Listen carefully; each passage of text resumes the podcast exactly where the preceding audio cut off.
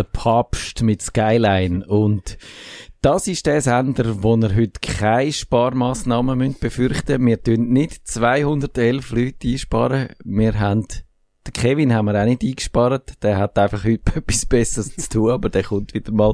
Aber der Digi Chris ist da. Guten Abend.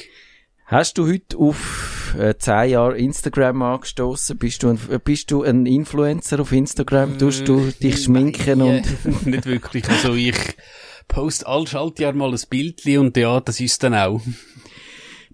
Bist du ein Fan von Ich habe ja heute äh, einen Kommentar, eine Meinung dürfen schreiben für den Tagi und habe gefunden, ich habe eigentlich Instagram früher, wie es war, ganz zu den Anfangszeiten, habe ich es noch lässig gefunden. Aber heute sagt mir das nicht mehr wahnsinnig viel. Es ist ja dort auch wieder das eigentlich mit der algorithmischen Teil Timeline. Also ich brauche es tatsächlich so, wenn ich nach irgendetwas suche.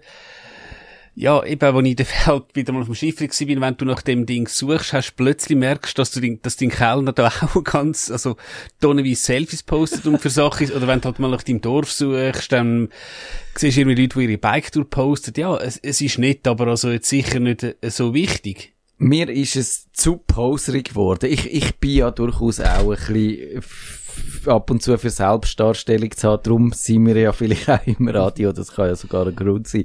Aber ich habe zum Beispiel letzte Mal Probe auf, aufs Exempel gemacht und ich habe ein Foto von meiner Jogging-Tour äh, postet und dann auf den Hashtag Jogger geklickt. Und dann sind alles, also die ersten 35 Seiten sind alles Leute gekommen, wo, wo so in wunderschönen, teuren Jogging- oder Sportklamotten posiert haben. Aber du hast diesen Sportklamotten angesehen, dass da nie nur ein Tröpfchen Schweiß drin nie geschwitzt worden ist und das gefunden, das muss ich irgendwie nicht haben. Also ich, es ist ja, es ist ja schön, wenn man die Sportklamotten auch einfach schön findet, aber eigentlich, äh, ja. Und eben die ganzen Sponsorsachen. Also du hast dann halt eben irgendwie äh, Leute mit irgendwie, weiß ich was, 50.000 Follower, was wahrscheinlich irgendwie so, jetzt musst du so stehen, dass man deine Sonnenbrille sieht, dann tust du die so heben und dann tust du deine Uhr so und diese Banner tust du so an, ja, okay und so und dann tun sie ja. die ganzen Marken taggen und alles, na ja, also, Wem es gefällt, ja, aber gerade, ich, ich sage, die meisten Leute wahrscheinlich, die ich folge, ja, sind tatsächlich, ich sage jetzt Kollegen, es sind vielleicht tatsächlich, ich sage jetzt, Crewmitglieder oder so, und vielleicht ein, Eben, zwei du bist grosse immer noch Dinge noch. von deiner, von deiner grossen Schiff, gell? Da, Das ist halt auch, wenn man jetzt mal ein bisschen Pause macht. Wobei sie es, glaube ich, besser im Griff haben mit dem Abstand halt als gewisse Fußballvereine. Ja, ja, okay, das kann ich mir vorstellen. Und tust du dann auch so Stories machen, weil das ist ja auch nochmal so etwas, wo Nein, überhaupt nicht. Also, es gibt auch Leute, die das machen, aber da, da schaust du vielleicht mal drauf, wenn du tatsächlich mal im äh, Zug im Bus sitzt, aber ich habe, glaube noch nie ein, wirklich eine Story gemacht, dass vielleicht mal ein, zwei Bilder zum Testen, aber dass Ja. ich mir jetzt gross was überlege. Du siehst schon Leute, die äh, da ähm, sich, glaube einiges überlegen, wie- bis die Stories gemacht haben. Also, wie gesagt, äh, ja, also, äh, wie, wie kann man das sagen? Also nicht, dass ich das nicht ganz blöd finde, es ist sicher einfach nicht das Wichtigste. Da wäre das Twitter für mich sicher wichtiger, auch vor allem zum mal aktuelle Infos zu bekommen oder ja, sich genau. halt wieder mal aufzuregen und gewisse Leute, wo, äh, ja, es ist ja nur eine leichte Grippe. Ah, du meinst den Mann, der letzte nur in Grossbuchstaben geschrieben hat. Unter anderem, ja. oh je, ja, genau. Ich glaube, das Fass machen wir äh, 25 Sekunden, bevor wir mit unserer Sendung anfangen, der Hauptsendung nicht. auf- Also eben, es ist Social Media. Mir geht's wie dir. Ich finde eigentlich, finde ich's interessant, solange man hauptsächlich handfeste Informationen überkommt und diskutiert. Und, und das Pause ist schon erlaubt, aber es sollte nicht so zum Hauptzweck werden. Und das ist ein wunderbares Schlusswort, um die Sendung jetzt richtig anzufangen. Nerdfunk. Herzlich willkommen zum Nerdfunk. Nerdfunk. Ihr Nerd am Mikrofon, der Matthias Schüssler. Und der Digi Chris. Guten Abend miteinander. Seit etwa zehn Jahren ist die Cloud bei uns ein Begriff und mit Schützenhilfe vom Smartphone ist sie aus unserem Leben nicht mehr wegzudenken, glaube ich. Und wir finden, so nach zehn Jahren, oder vielleicht sind es ein bisschen mehr, äh, ist ein guter Moment zum Zwischenbilanz zu ziehen und eine Prognose zu wagen. Gibt es dann die Datenwulche in zehn Jahren noch? Oder äh, stecken wir dann im Datennebel? Das ist eigentlich die grosse Frage. Und DigiChris, wann hast du zum ersten Mal von dieser Cloud gehört? Das ist relativ ähm, früh gewesen. Ist auch ein, ich sage es bekannter Twitterer, der Andreas von Gunten hat da mal ähm, gross geredet über so bei Amazon virtuelle Maschinen und so, und er will uns das mal zeigen. Und es ist wirklich noch spannend gewesen, dass du tatsächlich so Server für irgendwelche Dienste hast können einen Klick machen und dann hast du es gehabt. Das ist das erste Mal tatsächlich, wo ich mit der Cloud in Kontakt gekommen bin und dann irgendwann ist wahrscheinlich eine Dropbox gekommen, wo man sich Daten tauscht hat. Also, ich glaube, das ist so Anfang gewesen, wenn ich denke, mein MOS war irgendwie im 08 gewesen. Ja. Und ich glaube, dort, dort habe ich mich mal für Dropbox registriert, wo, wo unsere Lerngruppe Daten halt so austauscht hat. Ich habe natürlich nachgeschaut, weil eben, wir wollen die Sendung systematisch, so wie eine Schulstunde aufbauen, also sehr, äh, ihr werdet viel lernen, hoffentlich, oder auch nicht, das äh, könnt ihr dann am Schluss beurteilen, äh, weil, das muss ich auch noch sagen, eigentlich ist das, die Sendung eine kleine Brainstorming-Aktion, weil ich demnächst muss ein Referat halten über, über die Cloud und ich habe nicht gewusst, was könnte man über die Cloud noch erzählen, was die Leute interessiert? Muss man am Anfang anfangen mit, eben mit einer Definition, wie zum Beispiel Cloud Computing ist die Bereitstellung von Ressourcen, Rechenleistung, Speicherplatz, Anwendungen via Internet. Das wäre die kürzeste Definition, die mir eingefallen ist. Muss man mit dem anfangen oder ist das selbstverständlich oder was muss man eigentlich sagen, was ist wesentlich und darum missbrauche ich diese Sendung ein bisschen für, für äh, Vorbereitungen für das Referat, dass das auch noch gesagt ist. Und eben, ich habe gefunden, Historie ist immer interessant zu wissen, wenn das eigentlich äh, losgegangen ist. Und dann habe ich müssen hat die Cloud nicht funktioniert. Also konkret ist das SMD, die Schweizerische Mediendatenbank, hat zuerst nicht, äh, nicht das gemacht, was sie sollten, nämlich gespeicherte Artikel raus äh, äh, spucken. Und darum habe ich müssen zuerst in meinem lokalen Archiv suchen. Also auch eine Erkenntnis. Es ist immer gut, wenn man ein lokales Archiv hat. Und ich äh, bin zum ersten Mal der Cloud journalistisch auf die Spur gekommen am 28. September 2009. Programme, die direkt im Webbrowser laufen. Das ist da, äh, Webanwendungen bieten immer mehr, ist der Titel gewesen. Und dann eben ist eigentlich darum gegangen, können so Webanwendungen im Vergleich mit dem PC, mit dem lokal installierten Programm äh, mithalten. Das ist eine Kooperation mit dem Roger Zedi, meinem dazumaligen Kollegen. Aber ich glaube, wir sind kein Trendsetter gewesen. Der allererste Artikel, den ich dazu gefunden habe, ist am 20. Januar 2007 gewesen, in der Finanz und Wirtschaft. Dort hat der Urs Hölzle ein Interview gegeben. Der Urs Hölzle, der ist immer noch bei Google. Das ist der höchste Schweizer bei Google, kann man glaube ich sagen. Und der hat heute mit den Rechenzentren zu tun. Er will nie ein bisschen sich in die Karten schauen lassen, weil mich würde ja interessieren, wie viele Festplatten sie dort in, in dem Rechenzentrum jeden Tag angreifen. Du bist nicht der Erste, das fragt. Das ist kein Betriebsgeheimnis. Ja, nein, sie wollen absolut nichts sagen. Ich weiß nicht genau warum. Wahrscheinlich, weil man könnte, äh, keine Ahnung, interessante Informationen. Ich, das finde ich ja, wenn man schon von Anfang an ein bisschen vom Thema abkommen, das finde ich immer interessant an Google. Das ist die Informat äh, das ist das Unternehmen, wo alle Informationen, die es gibt, auf der ganzen Welt, wird allen zugänglich machen, mit einer Ausnahme, nämlich die Informationen über sich selber, die wollen es niemandem zugänglich machen. Und das finde ich einen gewissen Widerspruch. Aber gut.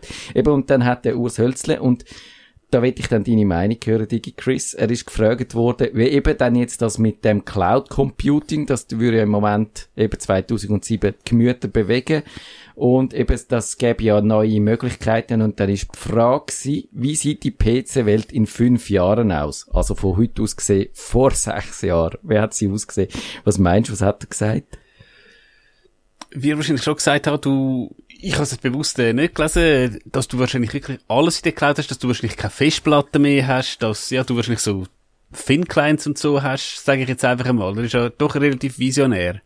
Er hat gesagt, klar ist, dass immer ein größerer Teil an Funktionalitäten irgendwo auf einem Server gelagert werden kann, nicht mehr auf der Festplatte jedes PCs. Das bedeutet, dass Verbindungsschnelligkeit und Qualität besser werden müssen. Da hat er sich recht, ist passiert, kann man, kann man sagen. Das ist, glaube ich, heute nicht einmal mehr mobile so ein richtiges Problem. Du bist ja heute gerade mit so einem 5G-Handy anzustolzieren gekommen, also das ist gewährleistet. Gut, man kann jetzt bei uns sagen, weil ähm, unser Kollege Martin hat ja auch in seinem Podcast erzählt, eben, hey, auch wie ich, das Xbox-Gaming auf dem Smartphone und so zum deutschen Kollegen, sorry, bei dir nicht. das ist, das ist äh, immer ein bisschen schwierig. Das ist genauso, wenn man nicht drüber lachen sollte, aus moralischer Sicht, wenn der Trump Corona überkommt, sollte man nicht über die Deutschen lachen, weil die so schlechtes Internet hat. Das hatte ich auch schon.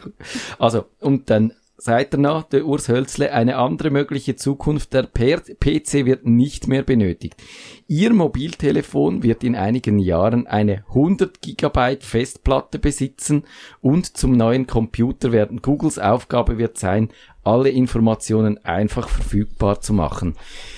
Was ist dein Urteil über die Prognose? Hat dein Handy 100 Gigabyte Festplatte? Also es ist zwar so, ähm, es ist in der Flash-Speicher, aber auch das neue Handy hat sogar 128 und rein theoretisch, also jetzt abgesehen vom kleinen Bildschirm, könntest du ja eigentlich mehr oder weniger, also ich sage jetzt, was der durchschnittliche Benutzer macht, kannst du auf deinem Handy machen. Und gut, das Tablet haben wir dort vielleicht noch nicht so äh, vorausgesehen. Da haben wir auch ein paar Leute, die es mal bewiesen haben. Du kannst zwei Wochen lang als Journalist mit einem Tablet arbeiten. Das Handy ist ja eigentlich als Tablet einfach mit einem kleinen Bildschirm. Ja. Eigentlich hat er schon recht gehabt. Das ist der Zeier der das mhm. einmal ja. probiert hat. Das haben es auch schon andere probiert. Ich fühle mich einfach immer ein bisschen beschnitten, ja. wenn ich nur am Tablet sitze, weil ich habe all die Browser-Erweiterungen, ich habe meine Hilfsprogramme, wie das Phrase-Express, wo mir Sachen einfügt, was alles nicht gibt, oder nur in ja abgespeckter Gut, wir zwei sind auch kein Maßstab und eben, das haben wir erst ja. mal geredet, das ganze Cloud Gaming, also du kannst theoretisch ja mit einem 100 Franken Tablet kannst du eben sogenannte AAA, also die ganz aktuellen Spiele kannst ja. du spielen, ohne Problem. Das wette man dann noch äh, bei den Vorteilen von der Cloud behandeln. Jetzt eben, ich, wenn, man, wenn wir nochmal so ein bisschen historisch dran angehen, eben, ich glaube, es ist so, dass äh, ich habe nachgeschaut, also äh, Cloud Computing ist so anfangs von den 1990er Jahren laut Wikipedia prophezeit worden, dass eben Computer sich werden übers Netz verteilen und 1995 hat äh, so eine äh, Dependance vom heutigen Fraunhofer Institut hat so ein System entwickelt, wo man hat können webbasiert Dokumente in Ordner laden und so. Das gibt's offenbar immer noch unter dem klingenden Namen BSCW. Seid ihr das etwas? Nee, sagen wir jetzt nicht. Also ich kenne das auch nicht. Und eben 2004 sind dann so Facebook und so Sachen gekommen. Dort hat man dann können Sachen, Fotos, Video hochladen, Text posten und ja, Social Media ist natürlich eigentlich auch eine Anwendung von, von äh, Cloud Computing, auch wenn man vielleicht dort ja, den Schwerpunkt ein bisschen anders setzen würde. Was, eben, wir könnten noch darüber reden, was das eigentlich dann genau ist. Müssen wir, oder müssen wir Müssen wir über dann all die schlimmen Abkürzungen reden? Ja, ganz schnell, ähm, ich habe mir noch überlegt in der Vorbereitung, also wenn du jetzt so äh, zurückdenkst, Jahr 2000 oder so, hast du bei deinem Provider, äh, bei deinem Modem-Provider, hast du eine Homepage haben, du hast vielleicht zwei, drei, vier, fünf Mega bekommen, kann man das schon als Cloud bezeichnen? Das ist, ist für mich noch eine schwierige Abgrenzung. Das ist Cloud wirklich, wenn es abstrakt ist, weil du weißt, bei meinem, mein, mein Provider der sitzt irgendwo, weiß ich was, im Pfäffiken. Ja. Also die Homepage ist im Pfäffiken und wenn ich jetzt heute natürlich eine Homepage irgendwo auflade, weiss ich eigentlich nicht mehr, wo die äh, ist, ob das jetzt in Irland ist oder irgendwie äh, in Frankfurt. Das ist vielleicht auch noch, gibt wahrscheinlich auch unzählige Definitionen, was jetzt wirklich Cloud, also Cloud als solches ist und ich würde jetzt wahrscheinlich, wenn mich jetzt jemand fragt, der nicht so IT-affin ist, tatsächlich, wenn du etwas nicht auf dem eigenen PC ja. laufen lassen. Ich würde jetzt die erste Webseite nicht dazu erzählen, weil eigentlich vor allem aus dem einen Grund, man könnte natürlich, man hätte können so auch interaktiv brauchen oder so, so als Anwendung quasi. Man hätte können Sachen dort drauf tun, zum Nachschlagen. Aber weil es so kompliziert war, um die Webseite zu bearbeiten, ich habe meine erste Webseite bei, wie, wie haben sie denn geheissen? Geocities. Geocities gehabt, genau. Und dort hast du müssen, äh, so ganz kryptisch auf ein FTP, äh, hast eine ganz Ja. bestimmte Datei nehmen müssen geben und dann via FTP hochladen. genau. Und das ist so mühsam gewesen, dass du das eigentlich nur einmal gemacht hast für einen statischen Inhalt. Und darum, Ich glaube, GeoCities hat doch zuerst mal FTP gehabt, da hast doch so irgendeinen komischen Webuploader müssen haben und wenn du dann halt dir mit die 15 Viertel vom Küngeli-Züchter äh, treffen hast, wollen hochladen, dann bist du durchgedreht. es hätte sogar können sein, dass du per Mail irgendwo hast müssen anschicken an eine bestimmte Adresse mit einem bestimmten Absender, mit einem bestimmten äh, Dateinamen und so. Das kann sein, dass, Dann hat es jemand ausgepackt und ist Internet da. Wahrscheinlich. Ja, es ist etwa, es ist dann immer etwa eine Viertelstunde gegangen, bis es angekommen ist. Und dann hast du gemerkt, dass es falsch gemacht hat, hast und dass es nicht angekommen ist. Also, eben, ich würde sagen, aber wenn, wenn man eigentlich zurückschaut, dann ist so die Idee, dass man, dass von dem dezentralen Computing, dass du am Ort schaffst, aber eigentlich die Ressourcen, die du damit schaffst, dass die am anderen Ort sind, die ist eigentlich uralt. Die stammt so aus dem Grossrechner äh, Client-Server-Prinzip und das hat schon eigentlich ganz am Anfang hat man das so gemacht. Ja, also eben ganz am Anfang SAP R2 ist ja auch so eine Anwendung gewesen, so eben eine ja, Host-Anwendung. Das hat schon immer gegeben. Das ist natürlich nicht so flexibel gewesen, aber dass du halt eben immer hast den Server gebraucht und gut, das hast du heute eben auch wieder, dass du eigentlich, wenn du natürlich keine Internetverbindung hast, ist dann schwierig zum äh, schaffen, wenn du dein Office in der Cloud hast. Ja, ja. Das, auf das kommen wir dann bei den Nachteilen. ähm, ja, aber äh, eben die Idee ist eigentlich gar nicht so neu und so revolutionär. Die hat schon gegeben. Und es ist mehr dann, dass man durch den Personal Computer, durch den PC dazugekommen ist, mit denen, an dem Ort quasi die Ressourcen zu haben, wo man selber ist. Und und das ist äh, eben so historisch ist das vorher eigentlich nicht der Fall gewesen. Und wie es heute aussieht, ist es mehr so ein Zwischenspiel gewesen, weil dann eben ist das Internet gekommen, dann hat man gefunden, ja, es ist äh, man kann das, man hat die Möglichkeiten, dann das Breitband äh, Internet mit Flatrate, über das haben wir vor kurzem ja auch mal ausführlich geredet. Und die erste Webanwendung, ich würde vor allem so die Suchmaschinen, Google und so dazu zählen, wo uns dann eben beigebracht haben, wie einfach und wie praktisch das ist, dass man irgendetwas kann eingeben in so ein kleines Feldchen und dann Informationen zurück überkommt, das hat uns eigentlich so ein bisschen vorbereitet drauf. Und dann ist dann natürlich das Smartphone gekommen und ohne, äh, ja, ohne Cloud wäre ein Smartphone wahrscheinlich gar Ja. nicht so smart, sondern, äh, ja, es, es einfach ein, ein Gerät, wo, wo man könnte ein paar Spiele drauf machen und, und sonst nicht viel mehr, ja. Ja, merkst du, wenn du mal irgendwo im Offline-Modus bist, sprich mal im Flugzeug oder so, ja, dann kannst du halt deine äh, Podcasts hören, die du schon Ja. hast, aber äh, ja, viele Spiele kannst du auch gar nicht mehr offline spielen. Das ist auch nochmal ein Genau. anderes äh, Thema. Müssen wir jetzt über die schlimmen Abkürzungen reden? S-A-A-S zum Beispiel oder I-A-A-S? Du, du musst einfach ganz schnell, also SAS eben Software as a Service, würde ich sagen, da haben wir ja mal den Maler zu Gast gehabt, der, jetzt ist mir gerade der Name nicht empfallen. äh, ich schaue schnell nach. Und eben, die, äh, für die Leute, die es nicht gehört haben, eben, das ist ein Maler, der jetzt eigentlich nicht unbedingt ein technischer Beruf ist und der hat halt seine ganze Software, wo er seine Kundenaufträge verwaltet, Rechnungen schreibt, das hat er bei sich eben in der Cloud. Also er braucht keinen eigenen Server mehr, hat einfach einen Dienstleister, der um die Anwendung betreut und er hat eigentlich nichts mehr damit zu tun. Das ist welches Kürzel? Eben, ich würde, das würde ich jetzt, als, äh, also wenn du deine Dings äh, laufen lässt, würde ich eben SAS sagen, Software as a Service. Ja, genau. Das, das ist wahrscheinlich das, was die meisten Leute unter Cloud verstehen, würde ich jetzt mal sagen. Das ist so der klassische Anwendungsfall. Dort fallen die allermeisten Anwendungen drin, auch Dropbox und, und all die Speicherorte, die Google Docs und so, Software as a Service. Man könnte wahrscheinlich sogar das Microsoft 365, früher Office 365 drunter zählen, obwohl da ein Teil davon lokal installiert ist, hat es natürlich die Cloud-Komponente und und äh, die anderen Sachen, äh, die sind, jetzt muss ich schauen, bitte. Wir haben, ich habe gefunden, äh, das Papier, aber nicht farblose, der Maler, das ist Nerdfunk äh, 475 gewesen, aber ich weiß gar nicht, ob ich den Namen irgendwo geschrieben habe. Ah, doch, da, der Christian Eschbach ist das Genau. gewesen. Haben wir das noch nachgetragen. Eben, und dann gibt's noch die anderen Sachen, dann zum Beispiel Infrastructure as a Service. Das ist im Grunde genommen, kann man sagen, eine simple Sache. Dort hat man einfach die Infrastruktur wo man sonst einem eigenen Rechenzentrum hat, vor allem als Unternehmen, hat man in einem Rechenzentrum und mietet die dort.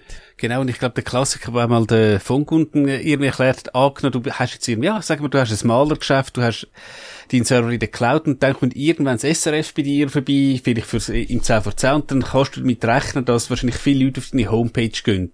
Dann könntest du theoretisch in der Cloud, in einer perfekten Welt, einfach das Schieberli nach rechts schieben und du hast plötzlich 20 mal so viel Server. Und wenn du es halt irgendwann nicht mehr brauchst, tust du es wieder zurück, die Server sind weg und du musst jetzt nicht für ein Peak, also für ein Last, äh, wie sagen wir, ein Last, ein Lastmaximum, irgendwie 10.000 Stutz Server, äh, investieren. Und du kannst wahrscheinlich auch sagen, dass wahrscheinlich so ein Infrastrukturanbieter, die haben in der Regel, die wissen, wie man das hat, also sprich, wenn es halt mal jetzt ihre Netzwerkkarte äh, verjagt, ist die wahrscheinlich relativ schnell ja. austauscht. Das ist so das Amazon Web Services, Microsoft Azure oder Azure. wie, wie, wie man das will sagen. Ich glaube, wenn du Französisch aussprichst, kannst du die von Microsoft immer ein bisschen ärgern. Und, und äh, ja, also das sind so die grossen Anbieter. Für die Administratoren ändert sich eigentlich nichts. Also die, die tun das genau gleich in den Unternehmen administrieren, wie wenn das in ihrem eigenen Rechenzentrum wäre, wenn es bei Amazon wäre und sie genau. haben äh, noch ein bisschen mehr Möglichkeiten. Ja, und, und dann gibt's noch das Platform as a Service und das ist, finde ich, das, was am schwierigsten zu verstehen ist. Hast du das verstanden? Das ist auch die Frage, wie kann man das jetzt sagen? Ja, nehmen wir doch einfach die Subhana Cloud Plattform, wo die ganzen Schnittstellen und so in der Cloud laufen, äh, ja, die, die ganze eben die Anwendung, wirklich, wo, die ganze Schnittstelle, du hast nicht nur eine Anwendung, du hast irgendwelche Schnittstellen und dass sie sich um das auch kümmern, würde ich sagen, dass du auf der Dings entwickeln, entwickeln wirst in der Regel noch selber müssen. Ja. Genau. Aber es, es hilft dir einfach bei der Entwicklung, weil das alles zur Verfügung hast und nicht musst selber äh, anbasteln. Ich würde sagen, die Übergänge sind fließend. Also ja. es kommt natürlich auf den Vertrag an. Es gibt irgendwie sagen wir, Dienste, die sagen, eben der Dienstleister, ob das jetzt Microsoft, der Freudenberg, IT-Syntax oder so ist, dass man sagt, sie tun dir einfach das Betriebssystem zur Verfügung stellen, sie tun dir das Betriebssystem entsprechend patchen und so. Du schmeißt irgendeine Anwendung drauf, irgendein Abacus äh, ERP-System. Ums Abacus kümmerst du dich, um eben ums OS, äh, Betriebssystem der Dienstleister und du hast eine relativ strikte ähm, Vertrag und wehe, du gehst mal etwas im Betriebssystem ändern und es klopft, dann, ich kann sagen, jetzt hört du hast und, ja. äh, Nee, nee, wir, sind da draussen. Also, ja, es ist fließend. Genau. Also, ich glaube, das muss man wirklich zu diesen Kürzeln sagen. Ich, ich finde, sie sind so weit hilfreich, weil man versteht auch, dass es neben diesen Web- oder neben diesen Software as a Service, wo wir eigentlich als Normalanwender meistens davor reden, auch noch so die anderen Varianten gibt. Aber du hast recht, es ist wirklich alles fließend und es gibt Mischformen und die meisten Unternehmen haben ja zum Beispiel auch nicht eine reine äh, ja. Infrastruktur, sondern die haben da noch irgendwie ein bisschen etwas, äh, was selber hostet, dann haben sie ein paar gemietete Server, wo ihre hauptsächlichen äh, Anwendungen drauf laufen und dann brauchen sie vielleicht auch noch ein Webmail von Google oder so. Also es ist wirklich ein, ein Zoo von Möglichkeiten. Mhm. Also, kommen wir zu den Vorteilen. Die liegen durch das, wo wir eigentlich gesagt haben, auf der Hand. Man muss äh, nicht die Infrastruktur selber haben und sie für maximale, äh, also für, für den Maximalfall auslegen und sie dann doch irgendwie in den 95% der Fälle nur äh, zu einem Bruchteil auslasten, sondern man kauft so viel, wie man braucht und kann das spontan anpassen. Ich denke, oder das Beispiel eben, wenn man an die Spiele geht, eben wenn jemand vielleicht ein Gelegenheitsgamer ist und irgendeinen grossen Titel spielt, vielleicht, wo halt alle zwei Jahre mal kommt, dann tust du dir eben so einen Cloud-PC mieten, vielleicht für einen Monat, spielst das Ding, und wenn du es durch hast, kündigst du wieder und hast deinen, ich sage jetzt, deinen alten PC eben, musst nicht immer etwas Neues kaufen. Oder eben, wenn du tatsächlich mal vielleicht willst, ein Video schneiden, irgendwie deine eben, jetzt zwar auch weniger mit Ferien, aber du willst deine Ferien-Dings schneiden, haust halt die Cloud-Maschine mal auf, tust dir vielleicht, ja, zwei, drei Tage mieten und dann fahrst du wieder runter und zahlst irgendwie 10 Stutz und ja, Genau. Dein kleiner Laptop äh, kann dann weiter auf sich anrücheln und drei, vier Jahre weiterleben, ohne dass du ihn gerade musst, äh, entsorgen. Nerdfunk 514, Rechenpower aus der Wolke, haben wir da ausführlich drüber geredet, ist wirklich eine praktische Sache. Man ist flexibler, wie du gesagt hast, man kann so Sachen mieten, wieder künden. Man weiß im Voraus, wie viel das es kostet. Man, man hat da gerade für Unternehmen ist das natürlich auch wichtig, dass man nicht da in, in unerwartete Kosten läuft, sondern man, man kann planen, was für ein Angebot man braucht. Da rechnet man ab. Man, natürlich eben bei, bei Privatunternehmen, äh, bei Privatanwendern meistens wahrscheinlich nach Zeit, aber bei Unternehmen meistens, zum Beispiel kann man nicht C pro CPU zahlt man das oder pro wie auch immer, oder? Was man da auch noch muss aufpassen, eben, du hast auch bei Amazon so, das heisst, wenn du so sogenannte Maschinen runterfährst, heisst es noch nicht, dass sie nicht verrechnet wird. Also da muss man ganz gut ja. lesen. Es kann sein, aha, eben, du, du schneidest das Video, fährst runter, gehst schnell einen Monat weg und zahlst also ganz gut lesen. Es gibt Anbieter, wo tatsächlich die Maschine auch musst explizit deaktivieren, ja. dass sie nicht mehr verrechnet wird. Aber in der Regel kannst du deine Kosten ziemlich gut voraussehen. Wenn du dann halt siehst, wir brauchen jetzt drei Tage lang die Zehnfachleistung, kannst du auch sagen, schau, irgendwie, lieber Finanzchef, wir müssen halt nochmal 100 ähm, Franken investieren an Amazon, aber wir haben dann wahrscheinlich irgendwie Verkäufe von 10.000 Franken, also lohnt sich. Vorteil sicher, Sicherheit und Verfügbarkeit, da sind die Profis am Werk, die im Idealfall mhm. besser wissen, was sie machen und, ja, und äh, auch sich gut können vorbereiten auf zum Beispiel Angriff, auf Pannen, auf Sabotage, sie können Redundanz einbauen, alles, was man so braucht. Aber natürlich ist es umgekehrt so, dass ein grosser Anbieter, wo ganz viel äh, Leute oder Unternehmen drauf sind oder Private, der ist natürlich eher im Fokus auch von den Angreifer, wird eher angegriffen. Und die kann es dann wiederum passieren, dass man natürlich als Kollateralschaden betroffen ist, wenn man auf dem gleichen Server drauf ist, wo ein anderer auch drauf ist, wo dann angegriffen wird, das kann dann natürlich passieren. Ich habe noch etwas Lustiges erfahren von unserem Security-Mensch. Nein, ich nenne es den Anbieter aber nicht, aber der ist sehr beliebt bei äh, Phishing-Leuten, weil wenn XY halt eine gültige Kreditkarte hat, die wirklich gültig ist, sei es praktisch egal und also sie haben Phishing-Fälle gehabt, ja. wo es gefakte Login-Seiten gehabt und Amazon hat, äh, ups, ja, Entschuldigung, gut, kann ich jedes sein, hat sich das einfach nicht gekümmert, dass da jetzt irgendwo eine Phishing-Seite ist, aber ich kann es natürlich bei jedem anderen Anbieter auch geben, aber ja. grundsätzlich ja, es ist, es ist so, aber es kann natürlich auch sein, dass dort mal irgendwie halt Daten weggehen. Ich habe gemerkt, ich glaube, mein Dropbox-Account, also, sie haben einfach Passwörter mal äh, verwünscht vor irgendwie sieben Jahren, aber ich habe zum Glück das Dropbox-Passwort nirgends anders verwendet und das haben wir natürlich dann sofort genau. geändert. Also, ja. haben wir auch schon ein paar Mal äh, gesagt. Das haben wir gesagt, ja. Vorteil, der letzte, den ich noch würde erwähnen, der liegt irgendwie auf der Hand. Das ist das ortsunabhängige Schaffen. Eben, man kann Smartphone, Tablet als Endgerät brauchen. Homeoffice ist eigentlich nur möglich dank, äh, genau. dank der Cloud. Sonst wären wir alle im Büro mit der Maske und so. Nachteil, eben, ich glaube, da haben wir auch schon etwa die drüber geredet. Das ist halt die Abhängigkeit. Erstens vom Internetzugang, zweitens von dem Dienstleister. Du hast es auch schon angedeutet. Die, äh, Nutzungsbedingungen sind zum Teil sehr kompliziert. Wir haben letztens in einer Kummerbox Live-Sendung drüber geredet. Es kann sein, dass wenn man etwas macht, eben zum Beispiel bei Microsoft darf man keine Nacktfotos hochladen, äh, in sein OneDrive, in seine Cloud-Ablage. Sonst kann es sein, dass einem das äh, Konto gesperrt wird. Und wenn man dann gleichzeitig in dem Konto noch seine produktive Software drüber gemietet hat, dann ist alles weg. Das heißt, man hat seine Arbeitsumgebung äh, nicht mehr, weil man halt ein kleines Nackedei im Internet deponiert hat. Das ist, glaube ich, ein Riesenproblem. Ich glaube, es kommt ein bisschen darauf an, ähm, man kann jetzt schon sagen, wenn du jetzt halt deine Dienste bei, ich sage jetzt bei einem kleinen Schweizer Anbieter hast, ich habe mal ein Problem gehabt, dass jemand äh, meinen Block auseinandergenommen und Chat-Software installiert hat, aber da kannst du zur Not Leute den Provider an und eben, die ja. haben auch meine Homepage gesperrt, gesperrt im Sinn von, es ist keiner mehr draufgekommen, aber ich habe meine Daten noch können holen und sie haben gesagt, look, mach das und das, also du deine, du vielleicht die Skript löschen, du vielleicht alles neu aufsetzen, aber du kommst immer deine Daten an und versuch mal Microsoft, Amazon, Google, versuch dort mal irgendjemand das Telefon zu bekommen. Ja.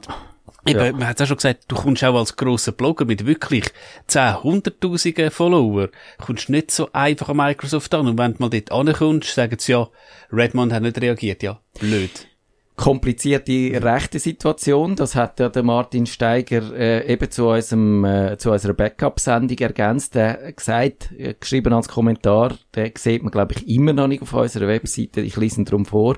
Amerikanische Cloud-Anbieter sind verpflichtet, alle Nutzerdaten zu prüfen. Daraus resultieren dann unter anderem zahlreiche Strafverfahren gegen Personen in der Schweiz im Zusammenhang mit verbotenen Inhalten. Also man hat da plötzlich mit der US-amerikanischen Rechtsprechung zu tun, obwohl man eigentlich mit denen Amis sonst vielleicht wenig zu tun hat. Das macht alles komplizierter. Es gibt die größeren, ich mache das noch schnell summarisch, dass wir dann noch ein bisschen Zeit haben für den Ausblick. Wir haben die größeren Einflussmöglichkeiten von Dritten. Ermittlungsbehörden, wo wollen, äh, also Backups zum Beispiel ankommen, äh, äh, über, über Datensicherungen, dass man dass in, den USA äh, Ermittlungsbehörden über die iCloud-Backups an Daten von Verdächtigen ankommen, das weiß man. Und ich habe ich weise in so Fall immer auch gerne auf den Google Transparenzbericht äh, hin. Dort hat man zum Beispiel, ich habe angeschaut, in der Schweiz bei Google vom Juli 2019 bis zum Dezember 2019 592 Gesuche um Offenlegung von Nutzerdaten bei 1113 Google-Konten in der Schweiz und 83 Prozent äh, in 83 Prozent sind die Daten offengelegt worden. Da ist man dann halt einfach ausgeliefert. Das stimmt so. Und eben dann, ähm, ja, ich, ich glaube, es ist, ich kommt ein bisschen aufs Land drauf an. Eben, muss schon sagen, es braucht immer einen richterlichen Beschluss. Einfach so gehen die das Zeug nicht aus. Aber wenn jetzt halt die Staatsanwaltschaft findet, hm, was der da über den Trump twittert hat, ja, hat er echt wirklich die Bombe irgendwie bastelt, jetzt tun wir doch da mal schauen, gehen mal äh, die Daten an und dann sehen sie vielleicht auch eine andere Sachen, ja. Ja. Ja, das ist so. Äh, aber eben, wenn, wenn, du die Daten bei dir selber hast, dann hast du die selber und dann muss der, da äh, der Staatsanwalt bei dir eine Hausdurchsuchung machen und dann äh, kannst du nachher äh, eben da auch etwas dagegen, äh, ja, das, das, äh, wenn du schnell genug bist, hast du es dann schon vorher versteckt. Wäre jetzt vielleicht auch mal eine Frage für eine Sendung eben, ist schneller ein Google-Konto auf oder tut ein Staatsanwalt schneller, weißt du, wirklich eine Hausdurchsuchung genehmigen? Ja, das, das, das wäre vielleicht einfach noch. Das wäre, das müssen wir ausprobieren, genau. Okay. Ich würde sagen, es gibt unter Umständen auch Interessenskonflikte. Ich sehe die zum Beispiel, wenn ich einen Arbeitgeber habe, wo über ein Internetunternehmen wie zum Beispiel Google schreibt, aber gleichzeitig Google-Dienst benutzt, ist das schwierig. Und eben global gesehen, es gibt einfach wahnsinnige Machtkonzentrationen von diesen Leuten, wo, wo an diesen, von diesen Unternehmen, die an diesen Daten, äh, hocken. Don't be evil, hä? Genau, das haben sie abgeschafft. Jetzt, wir haben äh, noch zwei Minuten Zeit. Ich würde sagen, äh, wagen wir schnell einen Ausblick in die Zukunft. Ich habe gelesen von zwei, von ein paar Leuten, die sagen, jawohl, die Cloud ist nur so eine Zwischenphase. Nach dem Cloud kommt der Nebel und der Nebel ist quasi, wenn du Wolken hast, so einzelne Datensilos, dann ist die Cloud äh, eine dezentrale äh, halt, äh, Datenhaltung übers ganze Internet verteilt, dann, dann funktioniert das so.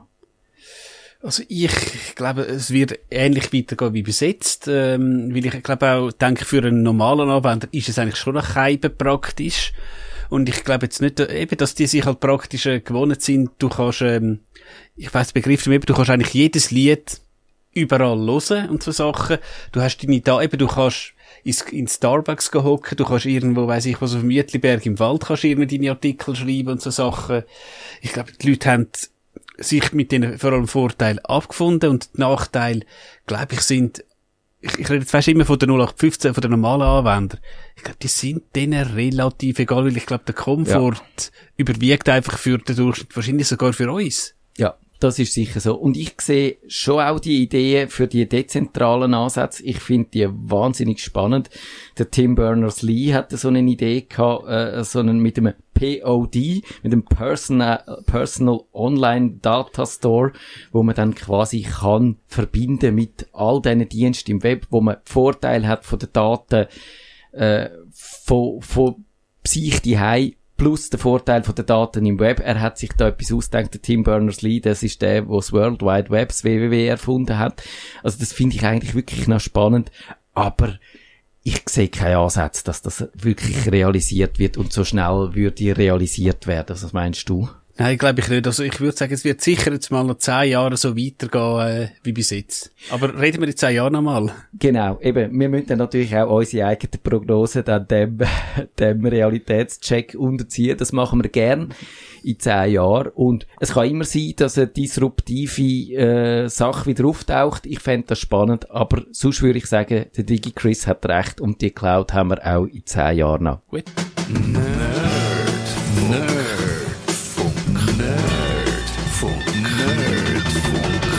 Besuchen Sie uns auch im Netz auf nerdfunk.ch.